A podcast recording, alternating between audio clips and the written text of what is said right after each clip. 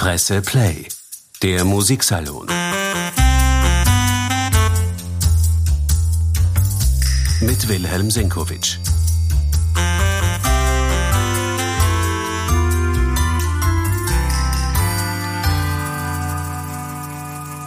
Herzlich willkommen zum Musiksalon, meine sehr geehrten Damen und Herren. Die Wiener Philharmoniker spielen in ihrem nächsten Abonnementkonzert, das Sie am kommenden Sonntag auch im Rundfunk hören können, die sechste Symphonie von Antonin Dvorak. Das Stück ist kaum je, wenn überhaupt jemals auf dem Programm der Abonnementkonzerte der Philharmoniker gestanden.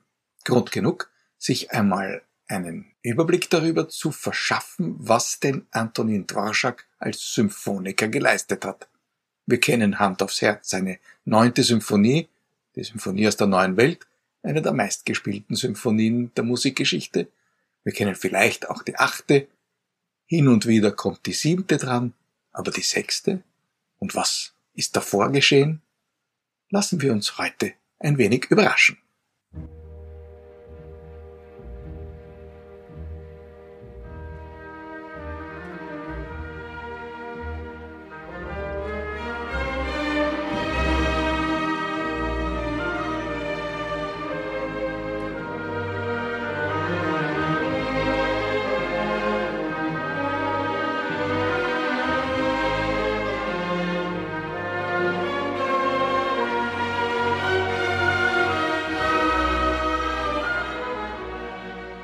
Gibt unter Musikfreunden einen alten, scheinbar etwas dümmlichen, in Wahrheit aber sehr hintergründigen Witz. Der lautet so. Wie viele Symphonien hat Ludwig van Beethoven komponiert? Antwort drei.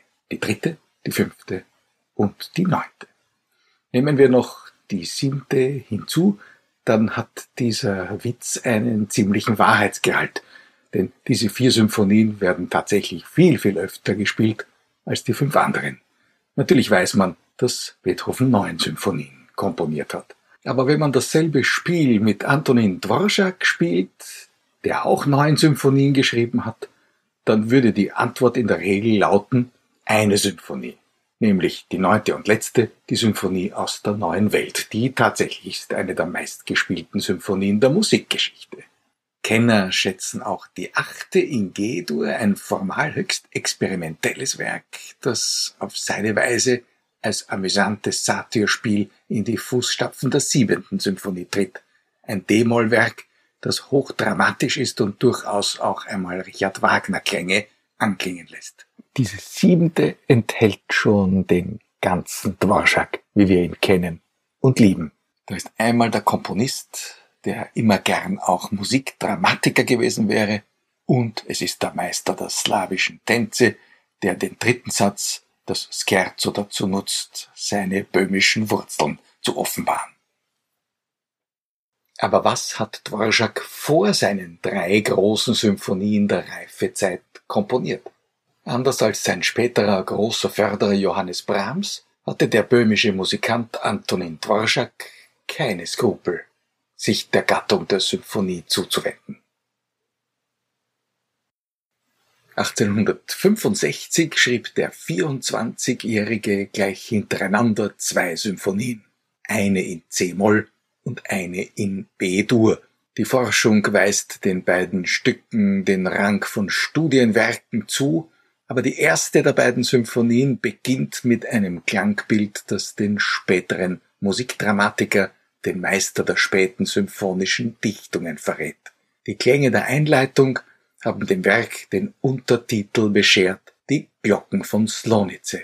Das Geläute hat den jungen Komponisten zu einer bemerkenswerten Klangstudie inspiriert, womit eine der originellsten Symphonieeinleitungen der Romantik geboren war.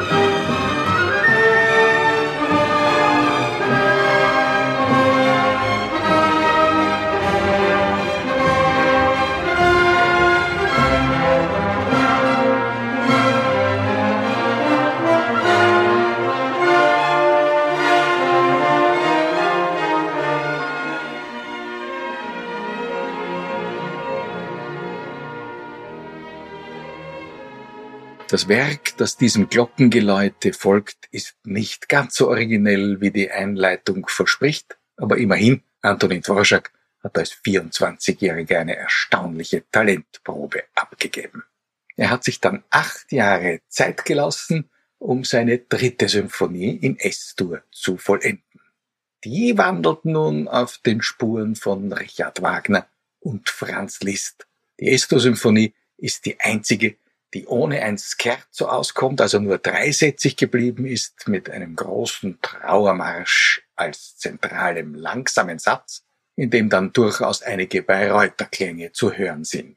Der Destur-Mittelteil erinnert schon ein wenig an den Einzug der Götter in Valhall.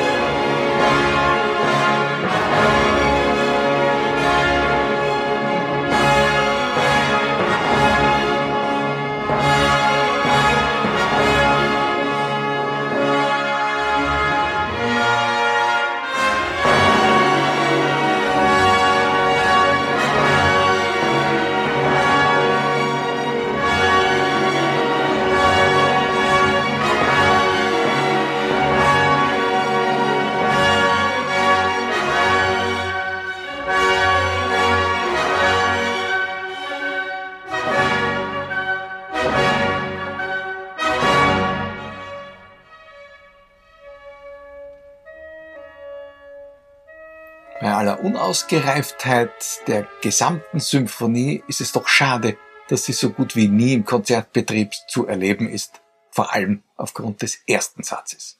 Der gehört in seinem lyrischen Schwung zum Schönsten, was der junge Dvorak komponiert hat.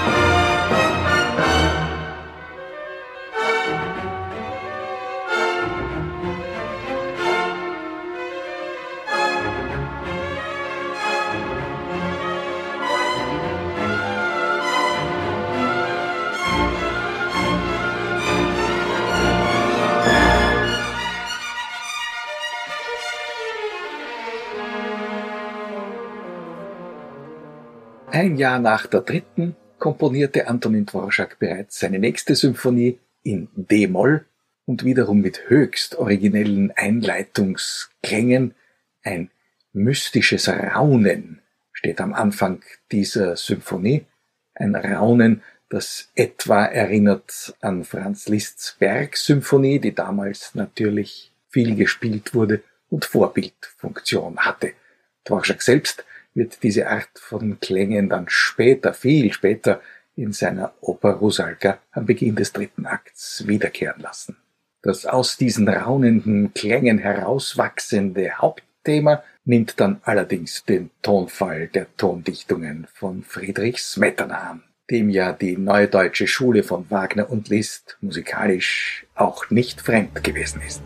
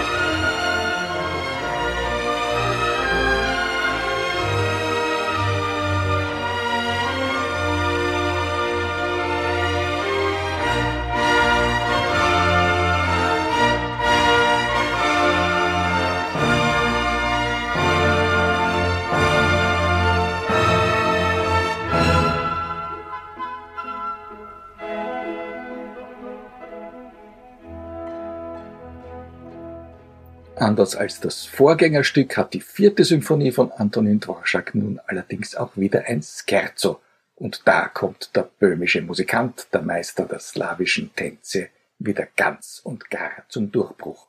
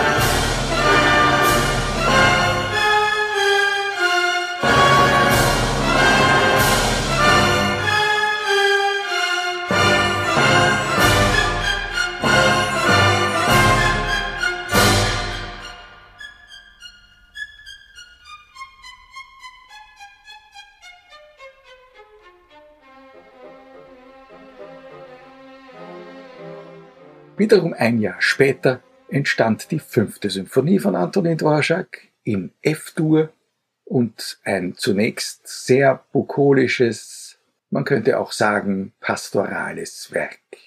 Das Vorbild Beethoven steht natürlich noch über allem, aber auch die Beschäftigung mit der jüngeren deutschen Romantik hinterlässt ihre Spuren im Werk des böhmischen Meisters.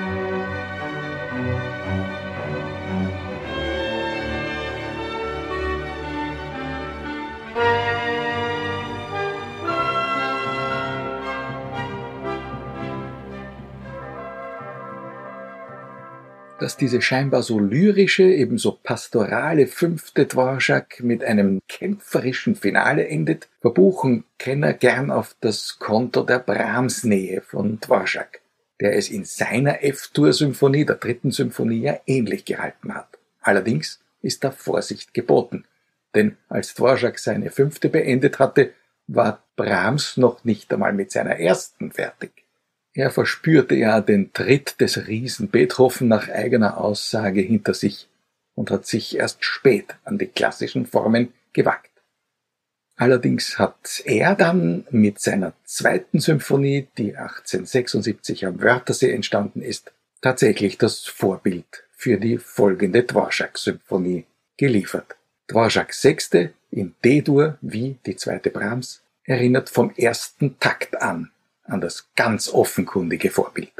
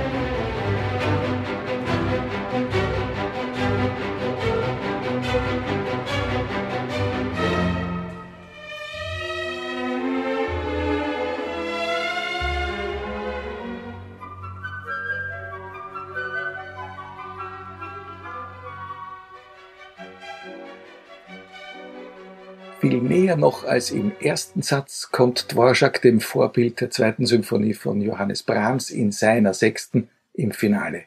Hören wir, wie der letzte Satz bei Brahms beginnt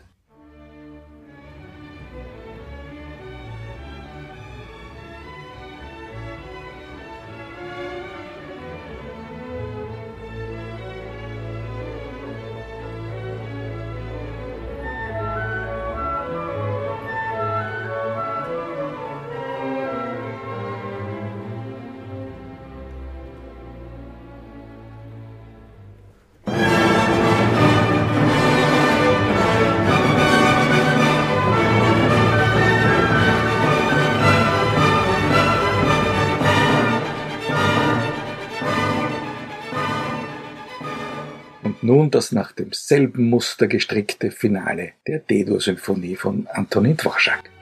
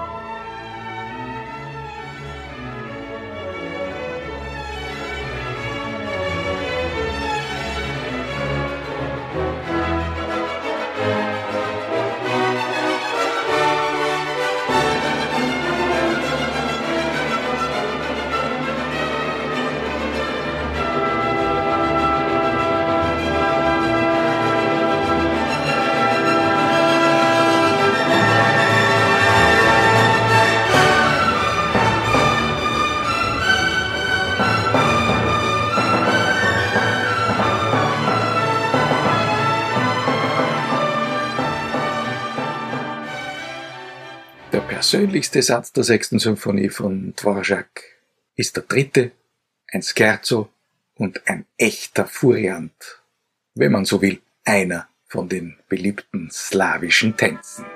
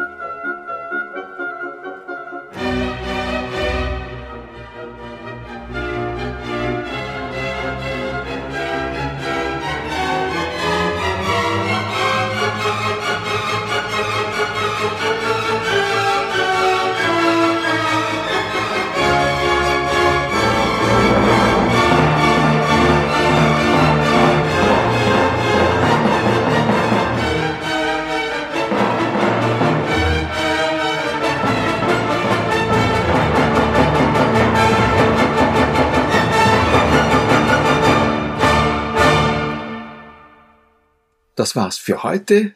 Danke fürs Zuhören. Die sechste Dvorak hören Sie mit den Philharmonikern im Abonnementkonzert auch in Ö1 am kommenden Sonntag ab 11 Uhr. Und den nächsten Musiksalon gibt's hier am kommenden Donnerstag.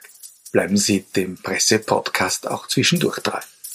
Presse Play, der Musiksalon.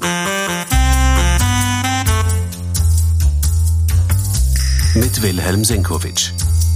Mm.